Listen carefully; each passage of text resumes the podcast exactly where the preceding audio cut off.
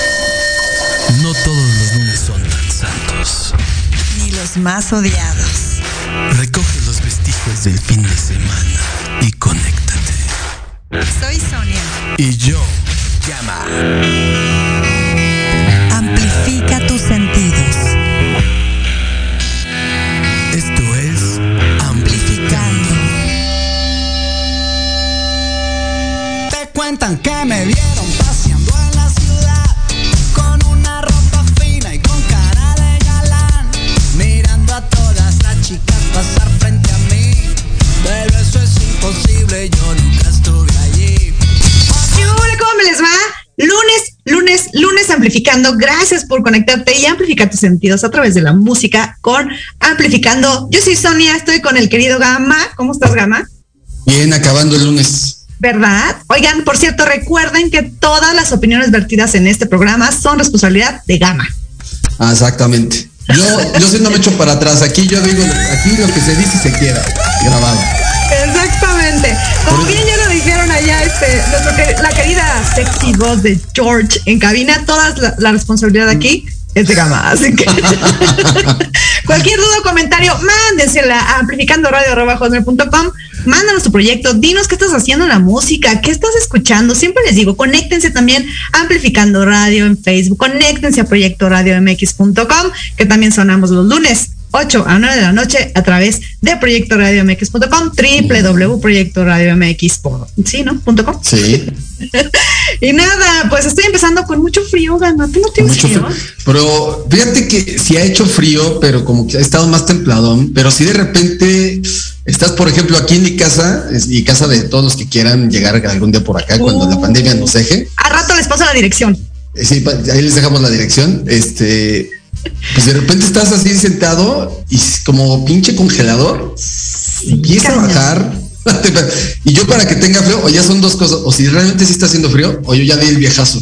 No, no, compañero. Son la bola de espíritus que tienes ahí metidos en tu casa.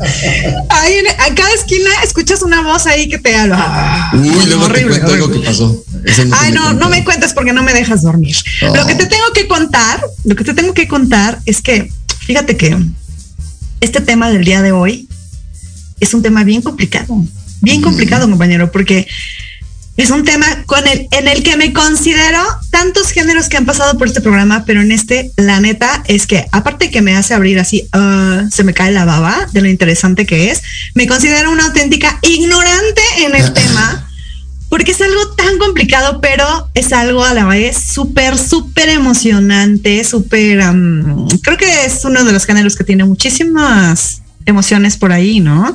Y pues vamos a entrarle de lleno porque tenemos además un súper invitado que desde los ocho años el señor anda dándole a las cuerdas de la guitarra, ¿verdad? Yo digo que tengo ocho años, no desde los ocho años, ocho años intentándolo y como que soy medio maleta. Pero para justamente el que es bueno para la guitarra, este género flamenco y para transmitir emociones es Gerardo Arturo Amezquita Aguilar, el Carrizo. Bienvenido. ¿Qué tal? ¿Cómo están? Muchas gracias por la invitación. La verdad que pues, es un gusto poder siempre compartir lo que uno hace y, y a través de, de los medios digitales, ¿no? Que cada vez se va haciendo muchísimo más común con todo de la pandemia y esto, ¿no? Este, yo creo que es una dicha poder tener la tecnología mm, a- tan al alcance. Pones tu teléfono, haces esto, no sé, clases online y demás, y pues mira, una entrevista aquí estando cada quien en su casa.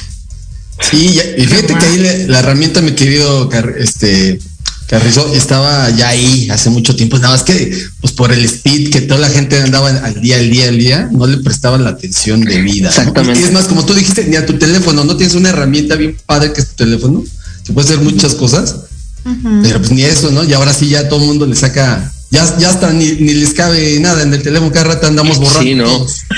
Está cañón, la verdad. Ya, A ya mí un ni, tera- ni ya el un tero tera no me basta. mí. Sí, Exactamente.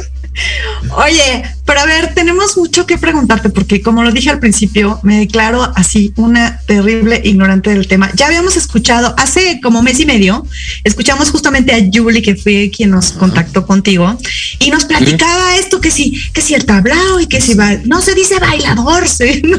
Y nos corregía, y no se dice así. Y es que no sé cuántos pasos para acá. Yo decía, no puedo creer el montón de, de, técnica y requerimiento que tiene el flamenco. Y, sí, y, no me lo imagino en la guitarra, ¿eh? Así que cuéntanos primero un poquito sobre ti, cómo empezaste y claro. qué te apasionó tanto esto. Pues mira, yo creo que el flamenco eh, en mi vida siempre ha estado. Yo la verdad que hablo mucho y trataré de ser lo más este, concreto posible con la información. Pero fíjate que, o sea, yo recuerdo ser muy pequeñito y escuchar flamenco en casa de mi, de mi mamá, en casa de mi abuela, o sea, y era raro porque incluso te puedo decir, a ver, sí, como mucha gente en México, pues venimos de familias españoles, pero hay quienes más y quienes menos, ¿no? Yo te puedo decir que pues sí, o sea, el bisabuelo de no sé dónde, bisabuela, pero realmente no es como que, ay, te criaste como español y demás, para nada. Pero el flamenco eh, siempre fue un género que, que nos fue persiguiendo de alguna forma a mi familia. Eh, todo esto viene porque mi abuelo, mi abuelo Juan Santiago Aguilar, fue maestro de canto eh, pues por muchísimos años en autores y compositores, fue parte de la de los mm, de lo que se trabajó para fundar el sindicato de músicos, los únicos trabajadores de la música y pues él estuvo en la época de cuando fue de, este director Venus Rey, ya pues tiene tiene bastantes años eso y mi abuelo pues siempre fue estuvo ahí metido, ¿no? Lo que fue la la onda de las clases de canto y, y su método que él tenía, ¿no? Y entre todo eso, pues mi abuelo tuvo su época fuerte eh, en la época de los tríos, ¿no? Aquí en México. Mm. Y para no estar el cuento largo, el trío Los Galantes, el requintista del trío Los Galantes tocaba flamenco. Entonces, cuando mi abuelo lo escuchó tocar, mi abuelo se enamoró de esa música. Se enamoró de la música española, se enamoró del flamenco, se enamoró de los rasgueos, del cante hondo, y, y mi abuelo fue muy estudioso. Entonces decidió que toda su familia se iba a dedicar a eso que tenían que hacer música española, que tenían que hacer flamenco, que, que algo había en esa, en esa música, ¿no? Algo mágico, algo misterioso, como siempre he dicho yo. Y entonces, pues eso, decide inculcar a toda la familia eso, a todos sus hijos, que, que son ocho hermanos en, en, la familia de mi mamá. Eh, y empieza, pues eso, o sea, digo, obviamente había mucha tradición también de la música mexicana a la par de, de, la música española, pero siempre la música española, al no ser obviamente de nuestro país, pues fue algo llamativo, ¿no? Había, también hubo aquí una época en México que hubo muchos tablaos, mi abuelo estuvo en todos, estuvo en la fundación de algunos incluso, y siempre estuvo ahí, él, él se metía donde, hasta donde no lo llamaban. y luego, pues eh, hubo como una época en la que todos mis tíos mayores eh, a mi mamá y se fueron como forjando ciertos, ciertas agrupaciones y la primera fue el grupo Los Tarantos, se llamaba, y eran mis tres tíos los más, los, los más grandes. Y eso como que fue evolucionando luego con mi mamá, con sus hermanas y como por generaciones fueron cambiando pues la formación de, de ese grupo Los Tarantos. Y dentro de toda esa movida de los tablaos en México y de aquí para allá trabajando, uno de mis tíos, Santiago Aguilar, que fue de la agrupación original de los Tarantos, conoce a la reconocida bailadora Mercedes Amaya Lawini, mm. que bueno, ella es pues figura internacional del baile, sobrina de la gran Carmen Amaya, que es la genio del baile flamenco. Y pues yo tuve la dicha de, bueno, mi familia tuvo la dicha de poder eh, aprender de, de, ellos, ¿no? Ya que mi tío Santiago se casa con, con la Winnie, con Mercedes Amaya, mm. forman una familia y pues el flamenco todavía, o sea, imagínate, si ya a mi abuelo le gustaba el flamenco, pues de repente con esta unión pues el flamenco verdaderamente más puro y verdaderamente de raíz llega a mi familia pues de manos de alguien, bueno, de pies más bien, al ser bailadora, de alguien pues de un genio, ¿no? Entonces, eh, y de una estirpe de flamenco pues muy, muy puro. Y ya de ahí pues la historia se cuenta sola, evidentemente toda la familia empezó a, a involucrarse más, algunos más, algunos menos, pero pues el flamenco estaba ahí, el flamenco, el flamenco, y un flamenco muy puro, muy, muy real. Cuando yo era chiquito, pues pasaba horas escuchando flamenco, o sea, y a mí no me gustaba. Yo me acuerdo que no me, no me encantaba de niño, porque ponían, por ejemplo, en casa de mi abuela se escuchaba mucho los discos de Camarón de la Isla, del genio del cante, y los discos de Paco de Lucía también. Escuchaba mucho, mucho esa música en casa de mi abuela, porque una tía mía que era muy aficionada al flamenco, pues lo ponía siempre. Y yo me acuerdo que la guitarra, pues sí, lo escuchaba y me gustaba, pero el, el cante a mí no, no, en ese momento no me, pues no me atrapó como me atrapó muchos años después, ¿no? Entonces, pues yo también de chiquito, mi mamá trabajaba en los tablaos, a veces me llevaba ahí o, o me dejaba cuidando ahí con el mesero, con el de la cantina, o no sé qué, y, y, pues yo como que viví un poco eso de niño, o me acuerdo de ir a casa de, de mis tíos, que ellos tenían su academia, ¿no? Eh, Winnie y Santiago, uh -huh. y pues yo iba muy chiquito a jugar con, con mis primos, y claro, yo pues llegaba si estaban dando las clases o veías las fotos de Carmen Amaya que había ahí, había uno, uno de los salones de, de la academia de, de, Winnie, tiene fotos de, de, Carmen y, y, fotos muy antiguas de, la familia de los Amaya. Entonces, pues era toda una atmósfera que pues, a lo mejor de chiquito yo decía, pues sí, yo veía cosas y eso, pero no te dabas cuenta. Uh -huh. eh, y entonces esa fue la, la, digamos que resumido, la manera en que el flamenco pues estuvo en, en mi familia, como fue que todos, digo, primeramente de mano de mi abuelo que se obsesionó y, y, se enamoró del género y luego San, mi tío Santiago se casa con Mercedes y ahí es como el flamenco, bueno, pues ya explota en mi familia y se vuelve el pan de cada día, básicamente. Esa es, es, un poquito la, la ¿Te, historia. ¿Te acuerdas cuando te, pusiste, te, te, te agarraste la primera la, la guitarra y si sabías sí, tocar claro. o ya habías tomado unas clases o, o de, de, plano no y de repente le empezaste a rascar ahí a mi? Historia, mi historia con la guitarra es muy chistosa porque yo desde niño, o sea, desde muy chiquitito, incluso mi mamá lo cuenta mucho, yo siempre tuve como una facilidad con el ritmo. Uno de mis primeros regalos, después de que tenía un año y medio o así, fueron unas claves, como la, con las que se marca la clave cubana. Uh -huh. y, y que decía mi mamá que yo hacía como que le pegaba y marcaba el ritmo, o sea, me cantaba ya una cosa y yo lo repetía, entonces ella se impresionaba mucho de que yo con el ritmo, pues me era como muy familiar. Entonces yo fui creciendo y me gustaba mucho la batería. Yo me acuerdo tener cinco o seis años y escuchar los discos de Luis Miguel, me encantaba escuchar a Luis Miguel cuando era niño.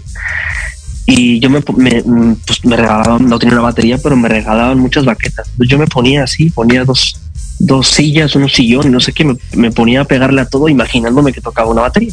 Ese fue mi primer encuentro real de querer ser músico o de querer tocar algún instrumento. Posteriormente, pues obviamente yo veía la guitarra y veía a mi mamá que toca la guitarra, mi mamá canta, es cantante, pero toca la guitarra también. Eh, yo la veía y me gustaba mucho la guitarra y decía, quiero tocar. Pero pues como un juego, ¿no? Como cuando eres niño. Entonces yo me acuerdo que agarré la guitarra y eso tenía como seis años y no se me dio. O sea, como que la agarré y ya sabes, siempre te encuentras con tu peor enemigo, el fa mayor. Entonces, a, mí, a, mí, a, mí, me, a mí me sonaba, me sonaba así el fa. O sea, yo hacía esto y no sonaba. Yo así me, sigue, así sigue sonando. Sigue sonando igual. A mí a veces me canso y todavía me acuerdo y me suena un poco, un poco débil. no, no, o sea, ese es como, como tu peor enemigo, ¿no? Cuando empiezas a tocar la guitarra, el fa es como de, no, espérate, no. Y bueno, ya, y ya me sentí una persona. Por eso, normal. por eso nada más toquen las primeras, la, la, la, primera, la segunda y tercera cuerda cuando lleguen al fa mayor. Sí, oye, claro. Oye, Gerardo, acabas, acabas de liberar mi espíritu porque ya me siento Qué una bueno. persona normal. no, no, es que hay mucha gente que no me lo cree, o sea, de repente dice, no, tú naciste tocando la guitarra y no sé qué, yo claro que no, o sea, es un instrumento, fíjate que muchas veces pasa, ¿no? Entre las pláticas de músicos o de alumnos que te preguntan, oye, ¿cuál? Una clásica es, ¿cuál es el instrumento más difícil? Y yo digo, a ver, todos los instrumentos son difíciles, ¿no? O sea, cualquier instrumento llevarlo al nivel que lo quieras llevar es complicado. Aquí la cosa es que yo siento que la guitarra es un instrumento uh, que es difícil de introducirte en el lenguaje. Porque tú, por ejemplo, tienes un piano y llegas y tocas sí, y al alcance de un dedo tienes todas las notas. Es más visual, sí, todo. Exacto. Sí, y la guitarra sí. no, o sea, la guitarra tienes nada más estas notas, que además una se repite, pero todo lo demás es como tienes que hacer muchas cosas para poder lograr siquiera poner un acorde, ¿no? Entonces, sí, a mí me pasó eso, me encontré con el fa, me frustré, rompí una guitarra y dije, esto no es para mí. Voy a heavy metal. Exactamente. Me puse a tocar batería. Exactamente, fíjate, fue eh, chistoso que lo menciones, pero sí, eh, o sea, el rock era otra de mis pasiones porque mi Ah. papá, eh, mi papá es bajista y, y mi papá siempre desde niño, me, o sea, él ponía, por ejemplo, por un lado ponía Led Zeppelin, no sé, por, por decirte un grupo, o ponía a Queen, o, o mi papá también escuchaba mucho jazz, así tipo chicorea y cosas así, entonces a mí me gustaba mucho esa onda de la, de la batería y los ritmos y el baterista de Chicorea en esa época de la Electric Band era Dave Weckl y pues, yo escuchaba eso y decía "Es que esto es increíble y me gustaba mucho el ritmo. O sea, a mí siempre he sido muy hiperactivo con eso del ritmo y todo el tiempo le estoy pegando a cosas. Eh, y te digo, pues eso, mi primer encuentro con la guitarra fue frustrante porque no pude, no pude tocarla, rompí una, te digo. Luego me puse con la batería y seguí. Y mucho tiempo después, realmente, digo, porque sí como que ocho o nueve años, pues ya como que medio la estaba agarrando, pero no fue verdaderamente hasta los 11 que ya me senté bien a decir, a ver, quiero aprender. O sea, como que ya te lo tomas más en serio. ¿sabes? Y ahí fue de manos de mi madre que le digo, oye, a ver, ya, enséñame a tocar, quiero tocar de verdad, o sea, porque pues me gusta mucho la guitarra y siento que puedo hacer algo con ella. Y ya, y, pues se sentó, me, pacientemente me dijo, no, mira esto, haz esto, y me acuerdo, mi primera lección de guitarra fue esto, literal, o sea, ya, ya formal, me dijo, a ver, pon este acorde y vas a tocar. Clásico, ¿no? No, me lo puso, no, me lo puso en mí, me acuerdo. En mí ese es el do. Así me puso, ¿no? Y, y la, y no sé qué, y me ponía ritmo como de ranchera, ¿no? Me acuerdo mucho de, de ese momento, o sea, te juro que cierro los ojos y recuerdo esa primera clase que me dio mi mamá. Y no sé, como que de ahí tuve otras ganas de, de- tocar la guitarra y más hambre de aprender. Y pues de, de vez en cuando le preguntaba yo a ella, como, oye, a ver, ¿esto cómo es? Y no sé qué. Pero ahí el flamenco, bueno, o sea, ni por aquí, ¿eh? O sea, de tocarlo. O sea, el flamenco, la época de ser guitarrista flamenco fue muchísimo tiempo después. O sea, yo empecé a tocar la guitarra, empecé a tocar, pues, un poquito música mexicana que a mi mamá le gustaba mucho y que pues era como tradición familiar. Y pues fue como me enseñó. Y yo, pues, de repente, así como que me aprendía, veía la mano de ella. Yo ya más grande, pues, claro, no sé, sacaba este tipo de acordes y así, sin Más- saber yo qué era. más ese más bossa. Más bossa, exacto. Ajá. Y, y yo tocaba acordes que, que en su momento no, pues no sabía qué era, teóricamente. Yo digo, sí estudié solfeo y teoría musical en el sindicato de músicos porque mi papá y mi mamá estaban ahí y sí como que tomé de niño eh, clases de teoría musical y sabía leer y sabía algunas cosas, pero no tenía la aplicación a un instrumento, ¿no? Y realmente pasaron muchos años para que yo decidiera tocar flamenco, pero desde niño sí que lo escuchaba. O sea, te digo, desde lo de mi abuela, y que ponían a Camarón y que Paco y no sé qué. Pero a mí lo que verdaderamente me gustaba era el grupo Ketama, que fue Muy, muy bueno. un, un grupo de pop de flamenco pop muy importante, ¿no? Y para mí, o sea, y mi ídolo era el guitarrista, bueno, todos obviamente, pero el guitarrista de Ketama, que era José Mi Carmona, era mi ídolo. O sea, lo que a mí me gustaba era lo que él hacía. Y había un tema que no era de Ketama, era de otro grupo que se llamaba La Barbería del Sur, también más o menos a la par, que eso fue finales de los 80, principios de los 90 y había un disco que, se, que tenía el mismo nombre, La, La Barbería del Sur, y había un tema que se llamaba Cuerpo de Sal, me acuerdo mucho. Y ese tema era pura guitarra y era José tocando con una batería, una cosa bien rara, un poco fusionada, pero a mí era lo que me gustaba y sí sentía que la guitarra hacía algo diferente. O sea, yo no sabía qué hacía, pero hacía algo diferente. Y te digo, pasaron muchos años para que yo me sentara un día a tocar guitarra flamenca. O sea, realmente te puedo decir que yo empecé a tocar flamenco a los 18, 19 años. O sea, realmente pasó tiempo, pero sí tuve como una preparación de guitarra ah, de manera autodidacta de los 11 hasta, hasta esa edad. Pero sí me acuerdo que, regresando un poquito a lo que les contaba de, de mis tíos, de, de los Amaya, pues que siempre estaba como, ah, sí, tu tía está de gira en Japón, o es que tu otro tío fue a tocar con no sé quién, no, y tu primo, mira, está componiendo esta música. Y siempre el flamenco fue como, pues te digo, el, el día a día del trabajo de mi familia, ¿no? Sobre todo de ellos, y bueno, mi mamá siempre cantó y siempre hizo mucha música española, entonces, a pesar de que yo no estaba metido, pues sí lo seguía escuchando y sí, pues de que, ay, vamos a ver a tal y no sé qué, y luego también tenía otro tío que es percusionista, que tiene una compañía de danza y de repente, ah, que se van a presentar en tal teatro y vamos a ver la función, no sé qué. Pues te digo, irremediablemente el flamenco estuvo en mi familia siempre y para mí fue algo como, ah, pues está ahí, ¿no? O sea, Natural. pero yo no lo adopté, simplemente, además de que yo le tenía mucho respeto, me gustaba y escuchaba muchas cosas, pero yo le tenía muchísimo respeto. Entonces, realmente tardé unos años en, en interesarme por estudiar flamenco. Y el flamenco te adoptó a ti. Un poquito también, sí. Pues sí, porque tenías como todo completo, o sea, eh, la música, el cante, el, el- la guitarra, el baile, o sea, estaba todo ahí, como dices, Sí. lo vivías tan cerquita que, mm, que te, pues sí, te adoptó el flamenco a ti. Exactamente, sí, fue, fue, pues fue muy curioso, digo, la- ya, digo, no sé si me quieran preguntar alguna otra cosa antes de que cuente realmente la, la historia de, de, de cómo empecé a tocar flamenco, no fue algo muy, muy curioso, eh, pero no sé si quieran preguntarme alguna otra cosa antes. No, pues adelante, adelante ya. Ahora sí que es tu programa. Lleva todo, el ritmo, lle- lleva todo el ritmo, hermano. Te digo que yo es que eh, ese tengo un problema. Me dice mi suegra mucho eso, que hablas mucho. Ah, pues es que es, para eso justamente es, es esto, para soltar la lengua y hablar Es que ya se quedó su que hija, con- ya se quedó la hija con la sue- con su mamá. Oye, este güey nada más no- habla y nada de nada, nada más No, habla. no hace, no hace nada. No, pues cuéntanos, ¿qué, qué, cómo, cómo sentiste la primera vez que realmente te trepaste y dijiste, ah, caray? Fíjate, la historia es curiosa y chistosa y, a veces antes me daba pena contarla, ahora me da mucha risa. Yo pues iba en la prepa y pues ya sabes, tienes, tienes a tu novia de la preparatoria y crees que te vas a casar con ella, ¿no? Y como que vives ese, ese, ese amor de, de verano que le llamo yo. Resulta que para no hacerles el cuento largo, yo casi para terminar la prepa terminé esa relación y yo pues ya entras en depresión y sientes que el mundo se te acaba y no sé qué.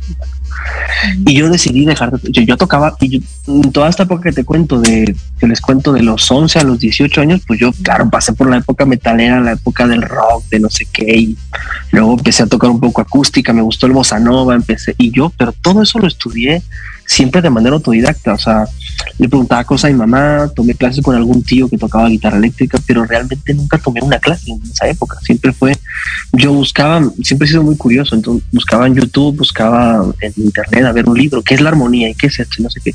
Y muchísimas cosas las aprendí así.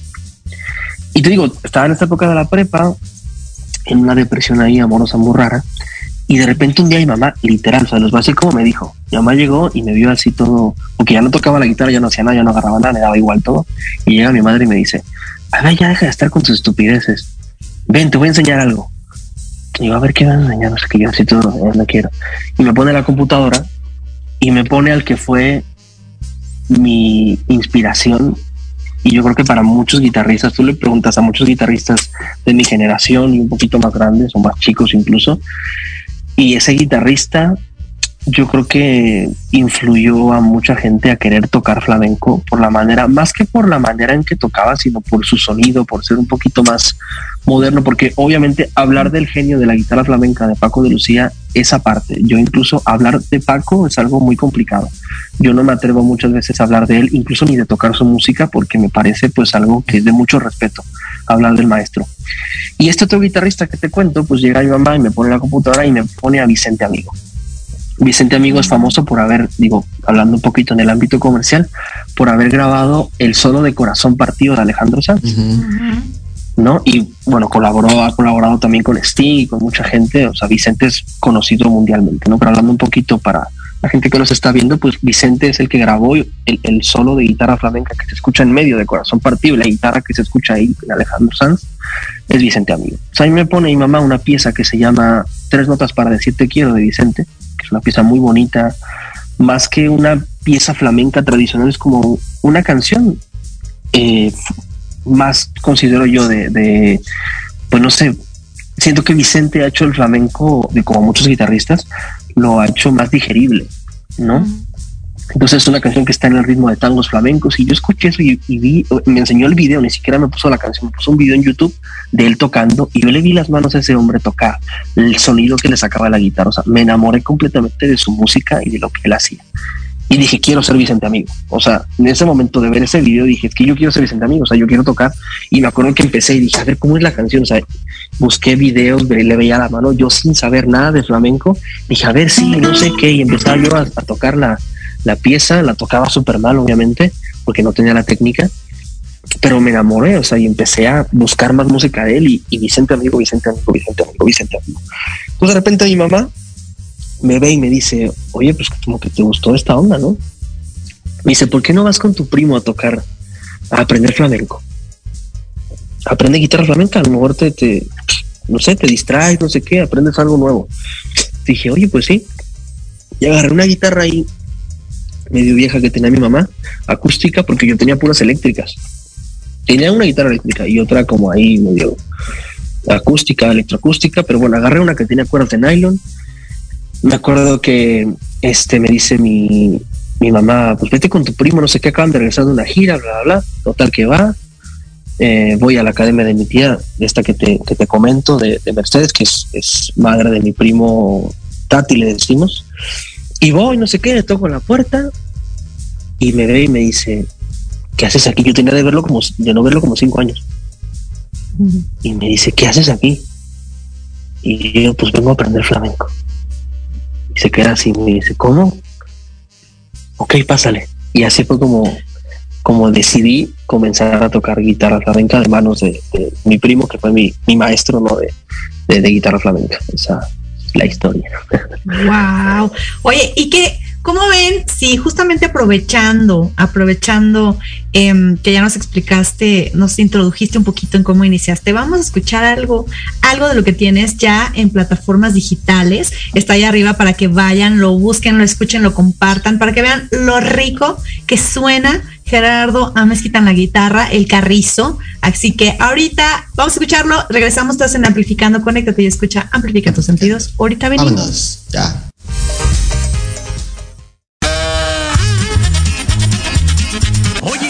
Oye, ¿a dónde vas? ¿Quién, yo? Vamos a un corte rapidísimo y regresamos. Se va a poner interesante. Quédate en casa y escucha la programación de Proyecto Radio MX con sentido social. ¡Uh, la, la, chulada!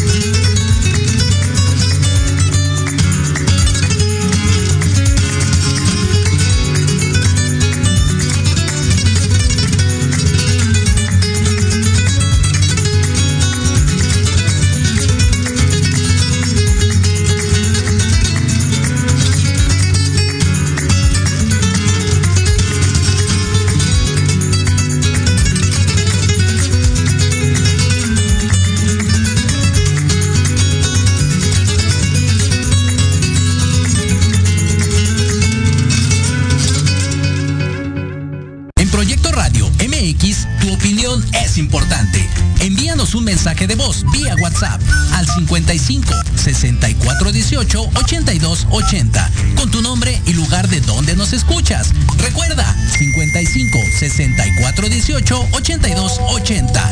Ahora te toca hablar a ti.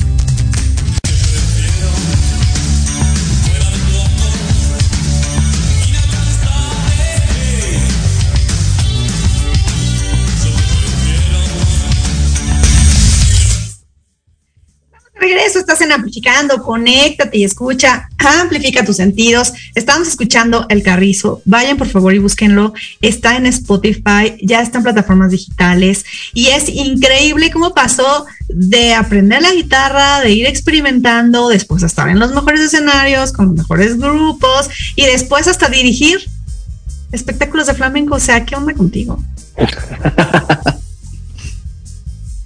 Sí, ha sido, ha sido un gran, un gran aprendizaje sobre todo.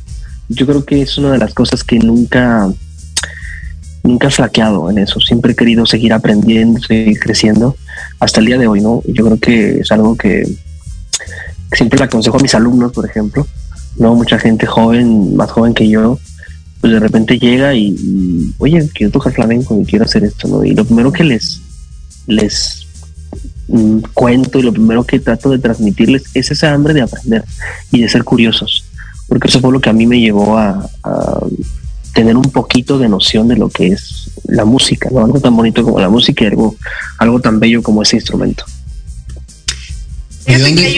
no, vas, vas, vas, Sonia, no, vas, no, porque iba a hacer un comentario, la verdad, al aire, en donde le, iba, le iba a contar justamente que hay una serie coreana que a mí me gusta mucho y me gustó mucho, te voy a decir solamente por la canción que tocan, que es Recuerdos mm. de la Alhambra. Entonces, ah, solamente claro. por estar escuchando la canción durante toda la serie, amé la serie. Qué bonito.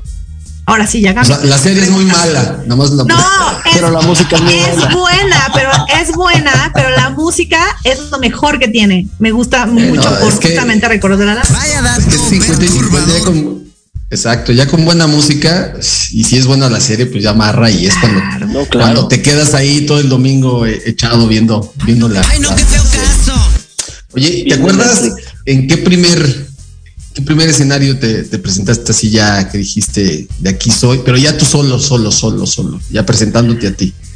Fíjate que es chistoso lo que me preguntas, porque digo, casi siempre pues he participado con proyectos, ¿no? O sea, apenas es que estoy haciendo mi proyecto, eh, digo, con esto de, dos caminos, con el sencillo que ya, o sea, llevo yo planeando sacar música en plataformas y hacer mi carrera como solista desde hace como cinco años y realmente pues por una cosa o por otra vas postergando, ¿no?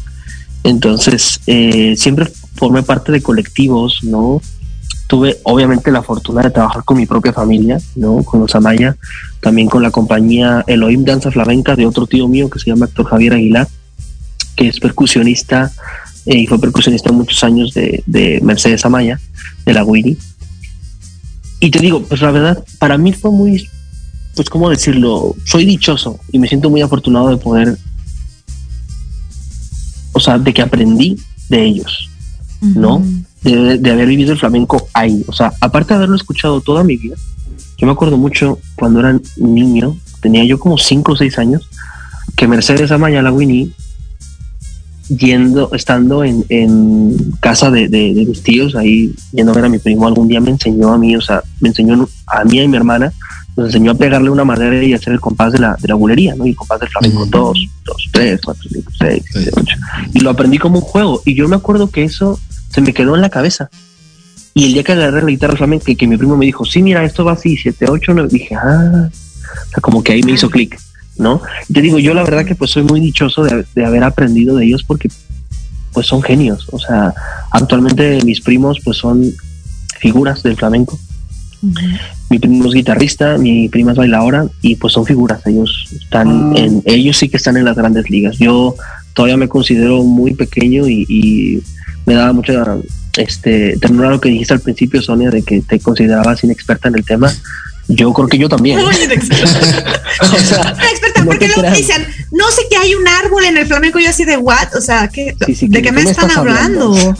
sí, ¿qué es eso? Sí, no, el, flamenco tiene, aparte de ser y tan bonito, pues tiene, tiene mucha historia, tiene mucha información, o sea, es uno de los géneros, pues sí considero más complicados de, tocar, de expresar, de, sentir. Te digo, yo vuelvo a lo mismo, soy, he sido muy dichoso de, haber aprendido con, con los Amaya, de haber aprendido en familia, de haber tenido tan cerca todo eso. Pero te puedo decir que apenas hasta ahorita es que yo estoy procesando toda esa información. Y de escenarios, pues digo, te digo, yo estuve en muchos colectivos. Eh, y pues sí, había veces que pues, te dejan hacer un solo, ¿no? De una parte que estás en un espectáculo y haces un solo en tal lado. Y yo me acuerdo haberme presentado el primer solo que hice así ya bien, digo, había muchos lugares así como, como digo, ya no había los tablaos que hubo en su época en México, pero había un lugar de los últimos lugares que, que hicieron flamenco en México, estaba en la colonia Roma, un lugar que se llamaba la Cueva Rociera. Y ahí pues digo, yo llegaba yo a participar porque también pues yo empecé y pues yo no trabajaba con, con mucha gente, ¿no? Me llamaban de vez en cuando, pero porque yo pues no tenía experiencia. Sí, a lo mejor iba tocando bien y lo que tú quieras, pero pues ya había guitarristas que estaban colocados pues con las compañías, con, con los colectivos y pues yo de repente, ah, pues me daban oportunidad de, tocar. Y pues sí, de repente llegaba a hacer yo algún solo, pero ya un escenario que yo recuerdo mucho haber hecho un solo fue en el lunario del auditorio. Eh, había muchas funciones, fue, hubo muchas funciones de muchos colectivos de flamenco ahí. Y hago mención de una de las personas que fue para mí muy importante en, mi carrera, por así decirlo, la poca que llevo. Eh, hay una, amiga muy querida que se llama María Aliaga. María Aliaga es bailadora y, directora de espectáculos y a esa mujer hace de todo. Y fue una muy querida amiga, también alumna de, Mercedes Amaya Lawini y de la familia. Eh, ella de repente un día me dijo, oye, que es un espectáculo de música mexicana con flamenco. Y ella tenía una academia, yo iba a tocar sus clases, nos hicimos muy amigos. Para hasta el cuento largo, ella empezó a producir un espectáculo de, que se llamaba Flamenco a la Mexicana, del cual de repente un día me dijo, yo quiero que tú dirijas esto, siento que eres el indicado. Y fue la primera que me dio una oportunidad un poquito de más responsabilidad, no porque antes no hubieran dado oportunidades, evidentemente tuve muchas oportunidades de siquiera subirme a un escenario a tocar, porque si, si hay algo en el flamenco es que hay mucho respeto.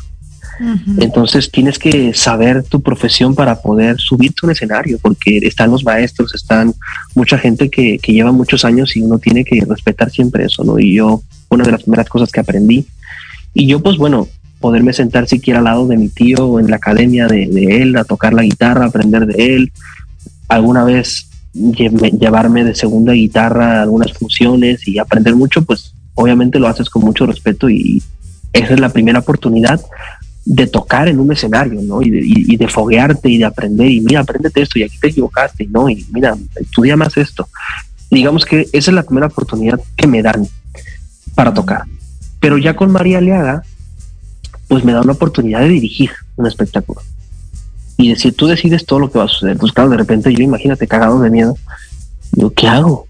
O sea, pero bueno, creyó en mí. Yo pues siempre he sido muy, me gusta trabajar, me gusta pues dar lo mejor de mí. Y recuerdo mucho un solo que hice, en, de hecho hay una foto, eh, de hecho la foto que tengo en, mi currículum, es una foto que estoy así con, con un haz de luz y estoy tocando, y eso es en el lunario del auditorio. Eh, y ahí se hace ahí un solo de, de soleá, se llama, es, un, es un, palo del flamenco, uno de los géneros del flamenco. Eh, y me acuerdo que lo estuve medio preparando y días antes estudiando, pero era la primera vez que yo hacía un solo formal en un escenario con la gente viéndome y a una expectativa. ¿No? O sea, de que te ponen la silla, te ponen el cenital, la luz, no sé qué, y ahora a ver qué haces con el público. la torre. Y recuerdo, recuerdo mucho ese, ese lugar, ¿no? Ese momento de tocar en ese escenario y, en muchos otros, ¿no? Pero yo creo que ese fue el primer lugar donde me sentí yo, pues de que dije, algo puedo hacer con la guitarra. Tengo que estudiar más, tengo que hacer. Y estaba yo a años luz de, de hacer lo que estoy haciendo ahora, ¿no? Con, con el proyecto de mi disco y con el proyecto de muchas cosas. Porque obviamente siento que vas madurando, vas aprendiendo y, y te digo, yo creo que hasta hoy hasta el día de hoy, hasta esta época, estoy procesando todo lo que aprendí en esa época. Pero se hizo la magia. Pues se, hace, se hace lo que se puede. Oye, esta, platícanos un poquito cómo surgió la inspiración de esta rola de dos caminos. ¿Dónde andabas? Ah, ¿Qué mira. hacías? ¿En qué te inspiraste? Mira, es, es, me gusta, fíjate que me gusta mucho que me pregunten eso y me gusta mucho que me pregunten pues de mi música, ¿no? Yo creo que es lo que para una, un compositor, un artista, un músico es lo que más nos llena, ¿no? Pues mira, dos caminos para mí, en un segundito aquí, Se fue, se Se nos fue. aquí en el teléfono. Se nos fue Perdón, el- perdón. Perdón. Aquí, como que listo, ya Ahí regresé. estamos, Perdón. ahí estamos. Este, mm, hágale cuenta que yo tuve muchos cambios radicales el año, el año pasado, digo, digo, creo que todos, ¿no? Con la pandemia y con todo esto que ha sucedido. Pero uno de los cambios más radicales que tuve fue cambiarme de ciudad. Yo vivía en Ciudad de México, yo nací ahí, crecí ahí, de ahí mi familia, y actualmente estoy residiendo en Monterrey. Ya no, ya no vivo en Ciudad de México, llevo aproximadamente medio año, poquito más de, de vivir en Monterrey porque el amor me trajo para acá, conocí a la que actualmente es mi novia, que ella también es artista, es bailadora y bueno, pues eso fue lo que me, me llevó a cambiarme de ciudad. Y comento esto porque fue lo primero que, que fue mi inspiración para, para crear este sencillo, esta, esta pieza Dos Caminos.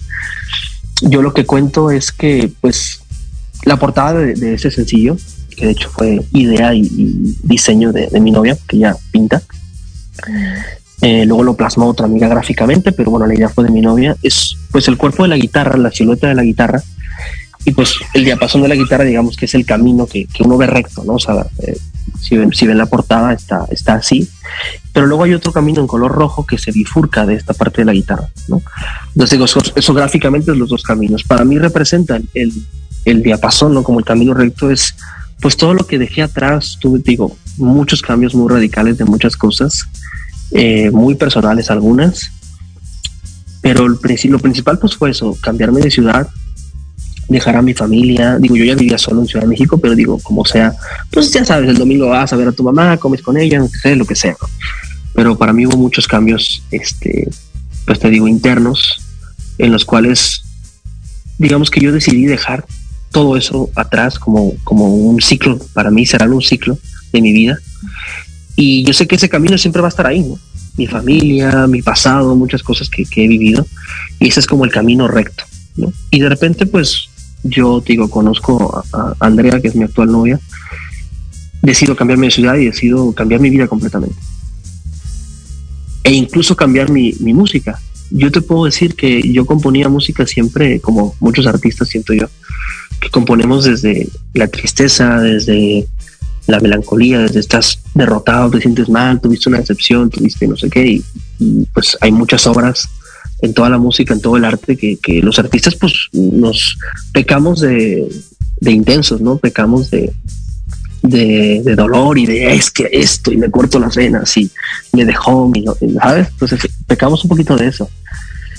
Y fue la primera vez que yo empecé a componer música desde una paz, desde una tranquilidad, desde otros sentimientos. Y fue así como surgió los caminos. Eh, yo recién mudado a Monterrey, eh, me, me, quedé unos días solo porque eh, mi novia había hecho un viaje. Yo regularmente, pues digo, aquí tengo, empecé a hacer muchos amigos aquí en Monterrey y demás, pero pues yo básicamente me la vivo con ella. Yo lo que hago es, pues, simplemente trabajar y demás. Entonces en esos días estaba yo sentado ahí sin hacer nada, la verdad. Y de repente empezaron a, o sea, imagínate, llevaba realmente una semana de ya estar como tal viviendo en Monterrey y solo y de repente digo, órale, qué cambio tan grande en mi vida, ¿no?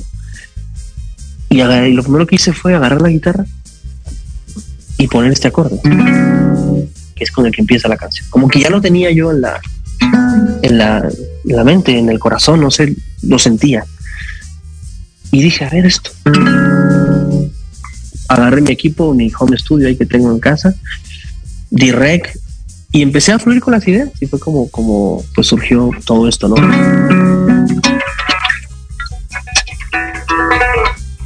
Empecé a construir el tema, empecé a, componerlo, empecé a fluir y empecé a grabar, grabar, no sé qué. Y, me dediqué tres días a, a ponerme el objetivo de hacer un, una canción nueva. Y tenía mucho tiempo que no componía un tema. Había compuesto cosas y, y temas más chiquitos, más pequeños, un poquito más personales, eh, y, pero, pero ya no componía flamenco. ya como que no, no tenía esas ganas de hacer ese flamenco también por, te digo, cosas personales que me pasaron con el mismo flamenco. Y como que yo sentía que ya no, que ya no podía hacerlo, que ya, que ya no era mi camino. Y después descubrí que sí. O sea, que todavía podía hacerlo, que todavía podía hacer algo con, con este género. Y que al final de cuentas, pues fue algo que, que, me abrió un panorama en la música muy importante, ¿no? Yo siempre digo que el flamenco es mi as bajo la manga. Yo amo la música y me gustan muchos géneros y muchas cosas, pero lo que me dio un estatus y una formalidad como músico siento que fue el flamenco. Y así es como surge Dos Caminos. Dos Caminos, pues para mí significa eso, ¿no? El camino recto que he seguido toda mi vida y que dejé, pero que siempre va a estar ahí. Y el otro camino, pues es mi nueva vida, mi nueva música y todos los cambios que estoy viviendo y que sigo viviendo hasta el día de hoy. Wow. Oye, después de, de Dos Caminos, ¿tienes en mente qué te gustaría hacer? Sí, ahorita tengo toda una planeación de lo que es un, un EP eh, voy a sacar, de hecho ya el 11 de febrero sale el segundo sencillo. eh, ahorita voy a hacer como un EP de la música que he compuesto, digo, hace cuenta que son, son tres temas que para mí representan, el primero que pues por dos caminos representa mi presente, luego viene otro tema que representa mi pasado y luego viene un tema que representa mi futuro. Estos van a salir en febrero, eh, el 11 de febrero sale el segundo sencillo y ahorita no me acuerdo de la fecha, pero a finales de marzo va a salir el tercero y luego eso se recopila en un, en un EP. Eh, también en toda esta época de la pandemia y demás, pues he tenido la fortuna de conocer y de incluirme en un nuevo mundo de la música que yo no, pues estaba muy metido, que es en la música más pop. Y en el gremio del indie pop aquí en México tuve la fortuna de conocer a un gran amigo que se llama Paul Sepchovich, que es percusionista, músico, productor, es un genio ese hombre. Y para el cual también, si llega a ver esto, mando un gran saludo. Eh, Paul eh, tiene un grupo que se llama Los Rumberos. Y yo, yo conocí a Paul eh, por medio de, de, otra gran amiga de la que, a la que me gustaría mencionar, que es parte importante también en, en, en mi nueva carrera musical, que es la señora Isabel, que también es una, es una cantante a la que estoy yo produciendo y, y haciendo junto con Paul, así fue como conocí a Paul. Estamos produciendo, yo, yo estoy encargado de hacer los arreglos, también Isabel está en Spotify. Hemos hecho ya dos, dos, dos EPs, un EP homenaje a algunas canciones antiguas de, de, de, que se han cantado en el flamenco en diferentes géneros y luego hicimos un homenaje al compositor Manuel Alejandro uh-huh. con temas de él en versiones un poquito más, más modernas y más flamencas. Eso lo pueden buscar en, en, Spotify, en plataformas digitales, hay videos de YouTube, está todo, eh, está como Isabel Mi Música en YouTube y como, como Isabel simplemente así a secas en, en, en Spotify. Ahorita estamos eh, promocionando lo que es el, el, el, EP dedicado al maestro Manuel Alejandro, que se llama de Isabel para Manuel Alejandro, y ahí hay seis temas en, en los cuales yo participé con los arreglos. Y les comento, conocí a, a Paul, a Paul Sepchovich, gran, gran amigo y gran músico, y conocí a los rumberos, también a Alito de la Isla, que es el, el cantante de, de, los rumberos. Y a raíz de conocerlos a ellos, yo grabé un, un, solo de guitarra en uno de sus temas que salió en el, salió en el 2020, no, en el 2000, sí, 2020. Después de haber iniciado la pandemia, grabamos ese tema y hay un, un tema que se llama Maleducada de los rumberos, el cual también les, les, recomiendo mucho su música de ellos también. Y yo grabé un solo de guitarra flamenca ahí, justamente en una parte en medio, que, que hay un solo de guitarra flamenca. Y para mí significó mucho porque fue pues ser un poquito a lo que fue mi ídolo y a lo que es mi ídolo, Vicente Amigo, ¿no? En, con algún artista pop como es Alejandro Sanz, que bueno, Alejandro Sanz también es otro tema porque es, un, es mi inspiración más grande en la música. Alejandro siempre ha sido algo para mí muy importante. Y entonces pues grabo yo este solo con, con, con los rumberos y de ahí pues empiezo a, a conocer a más gente del, del pop dentro de México. También tuve la fortuna de conocer al bajista de los Claxons, a eh, Pablo González Arre, que también es un gran amigo, y empecé a conocer a mucha gente, y a, a, nuevos amigos, nuevos músicos, otro género, otra forma de ver la música. Digo, el pop siempre me ha gustado, pero como que no es lo mismo que te guste a intentar tocarlo o empezarte a mezclar con los músicos. Uh -huh. Y pues fue así como conozco a esta señora que les comento, a, a, mi gran amiga Isabel, y ella pues es una de las personas que, que me está apoyando actualmente, ella es mi productora ejecutiva no con todo lo que se refiere a, a, mi disco y a mis planes.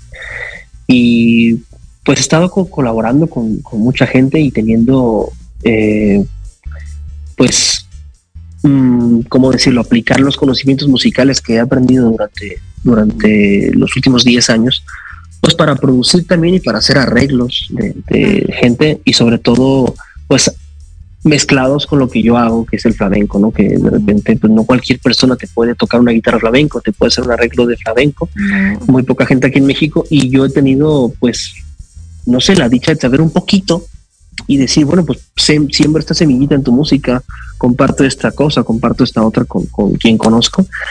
Y te digo, me podría poner a hablar aquí de muchas personas, pero pues las que te menciono ahorita son, son importantes ahorita en, en, lo que viene para mí. Tengo también un proyecto, de hecho, con, con Paul y con Pablo de Claxo. Es un proyecto que no ha salido a la luz, que espero que este año salga a la luz. Tuvimos nada más un concierto, obviamente por pandemia todo ha estado muy parado, pero digamos que los planes del Carrizo ahorita pues es seguir con, con creando música, seguir compartiendo música, porque mi sueño desde niño con la música siempre fue curar al mundo con música. Esa era mi frase desde que era niño.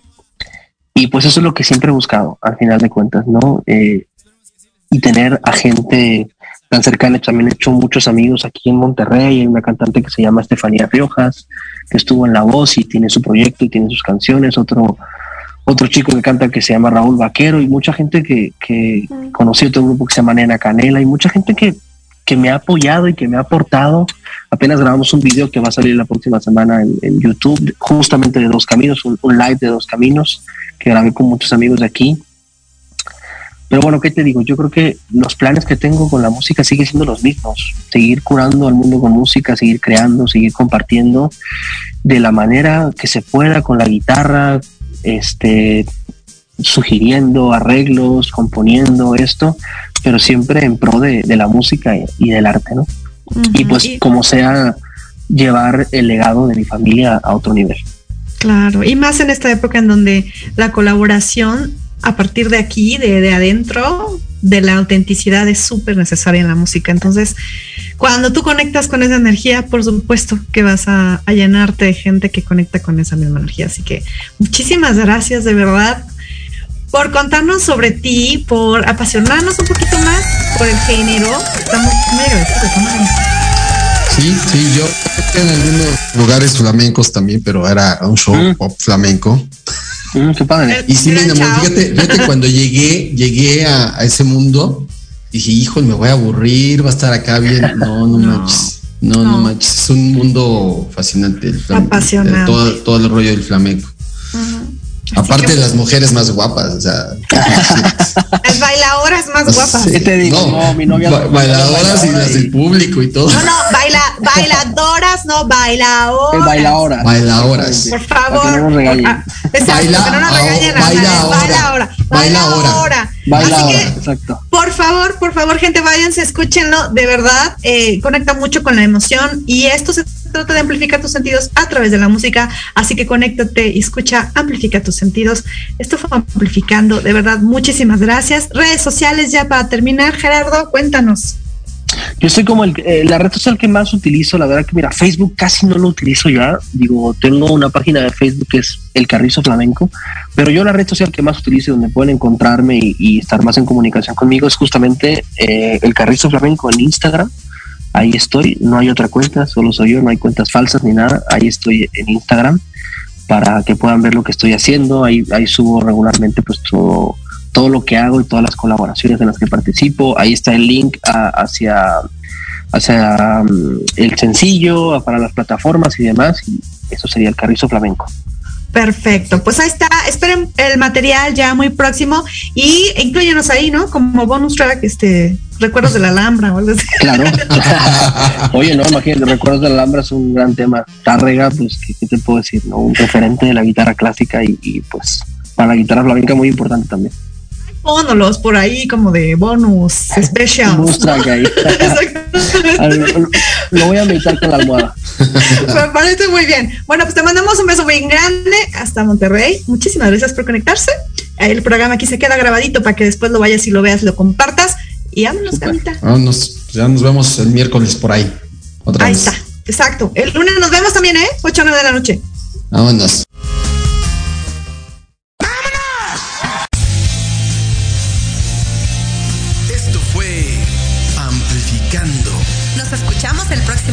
De 8 a 9 de la noche. Ella es Sonia. Él es Gama. Recuerden amplificar todos sus sentidos. Con la música. Amplifica tus sentidos.